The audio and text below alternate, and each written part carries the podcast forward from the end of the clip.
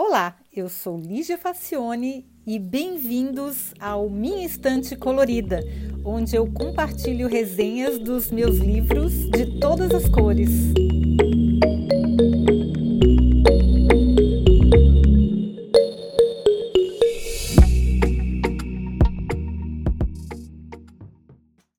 Olá! Quem gosta de arte e design como eu, geralmente também tem fascínio por arquitetura.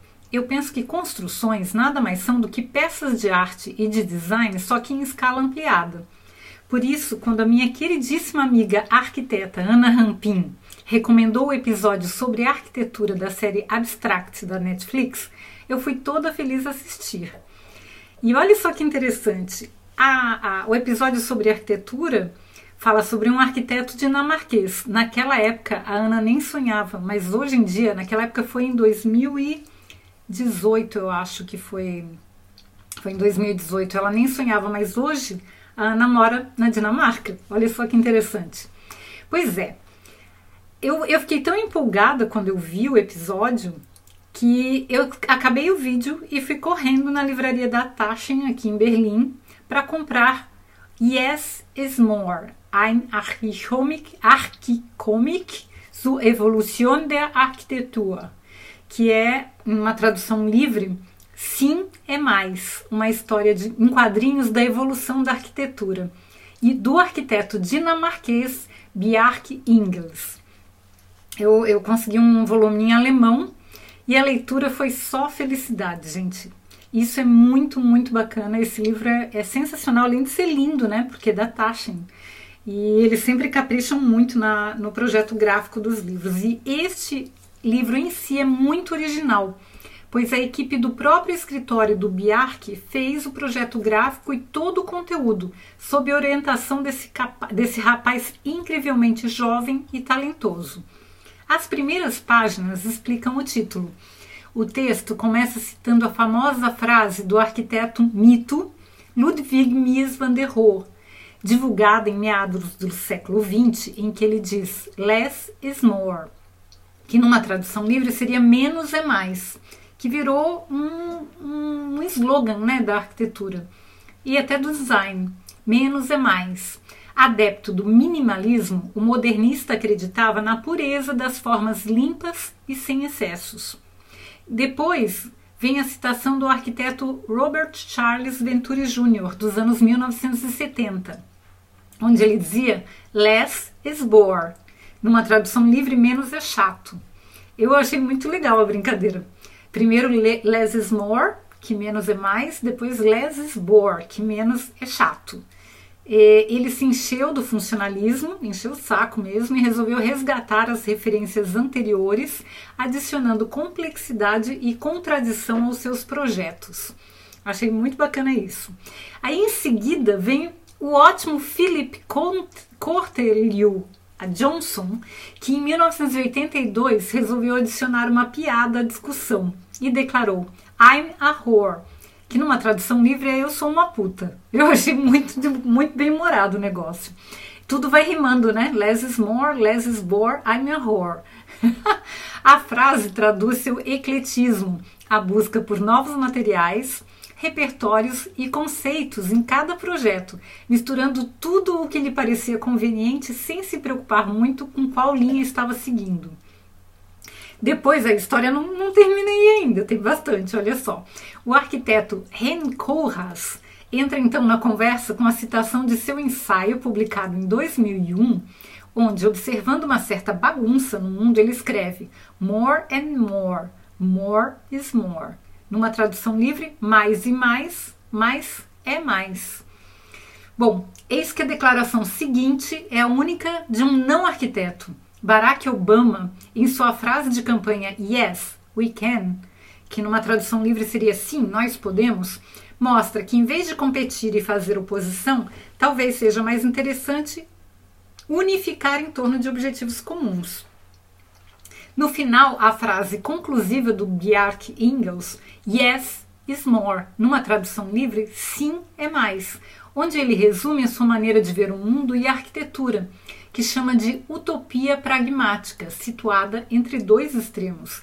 De um lado, a inovação, a ousadia, as ideias radicais e criativas, muitas vezes anos-luz da realidade. De outro, a organização conservadora dos empreendimentos imobiliários, o seguro e conhecido, a tediosa, conhecida e já testada receita de bolo. Biark se equilibra na tênue linha entre a inocência da curiosidade de testar o novo e o pragmatismo focado nos resultados, que também são necessários, né? No final das contas, é o que todo empreendedor, seja da área de design, publicidade, literatura ou até mesmo desenvolvimento de produtos e tecnologias, precisa contemplar. Como ele disse, a inocência da curiosidade de testar o novo e o pragmatismo focado em resultados. Tanto que, por fim, o Bjark cita Charles Darwin, que diz que não é o mais forte que sobrevive, mas o que melhor se adapta. E olha, o moço tem conseguido. O mais impressionante é o tanto de obras icônicas que esse virtuoso já conseguiu realizar, mesmo sendo tão novo. O livro foi publicado em 2009, quando ele tinha apenas 35 anos. A primeira versão, né? em dinamarquês.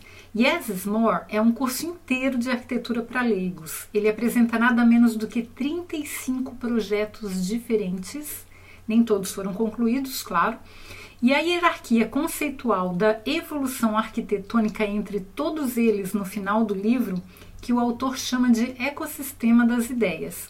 Cada projeto tem a sua história, premissas e objetivos descritos em forma de quadrinhos então tem fotos, tem ilustrações misturadas com as fotos, tem balões de, de, de diálogos. É muito, muito bem feito e muito divertido. Um dos lugares que eu preciso conhecer na minha infindável lista é o Museu da Lego, na cidade de Billund, projetado pelo escritório dele, que não está no livro porque apareceu depois, mas a Ana foi e recomenda. Eu fui visitar a Ana já na cidade onde ela mora, mas é, não, não chegamos aí a Billund. Uh, eu passei a maior parte do tempo em Copenhague quando, quando fui lá visitá-la. Mas está na minha lista, todo mundo vai ficar sabendo quando eu for a Billund, porque eu vou compartilhar com todo mundo essa experiência que é visitar o Museu da Lego. E principalmente porque o prédio foi projetado por esse arquiteto que é tão incrível, mas é incrível demais. Você termina um livro e não tem como não ser fã dele, porque ele aproveita os recursos naturais, ele usa. Não, a gente pensa assim, ah, mas esses caras aí é só para desperdiçar dinheiro, só para fazer umas coisas, uns elefantes brancos que depois não tem como cuidar, que depois fica cara a manutenção, mas não. Ele justamente conseguiu construir a sua fama de bom profissional, porque ele conseguia fazer projetos utilizando ao máximo dos recursos naturais dos recursos locais, reduzindo muitas vezes o orçamento original e competindo com construtoras e com escritórios de arquitetura mais convencionais e mais tradicionais, e aí ele conseguia fazer uma solução mais criativa a um preço menor. Então não tem nada de muito mirabolante na, na, nos projetos dele, são todos muito inteligentes e muito bem construídos muito bem pensados. Bom, se você gosta de arquitetura, não deixe de ler. Se não gosta, dá uma olhada. Eu garanto que você vai passar a amar. Garanto mesmo. Tá bom? Espero que você goste. Na resenha escrita, eu tenho algumas fotos do livro, mas você pode pesquisar na Amazon. É, no site minhaestantecolorida.com eu coloquei o link para o livro em inglês, porque não tem tradução em português ainda e acho que nem vai ter, né? Porque já foi, faz tanto tempo que foi publicado. Talvez porque seja um livro é, que fique caro, porque ele é todo ilustrado. Mas, pelo que eu olhei, o preço do original em, em inglês, a venda na Amazon do Brasil, não é tão cara, não. Acho que 145 reais. Pela, pela, pela qualidade do livro, eu acho que vale muito a pena. Eu, se fosse você, ia lá dar uma olhadinha. Tá bom, gente? Espero que vocês tenham gostado e até o próximo episódio.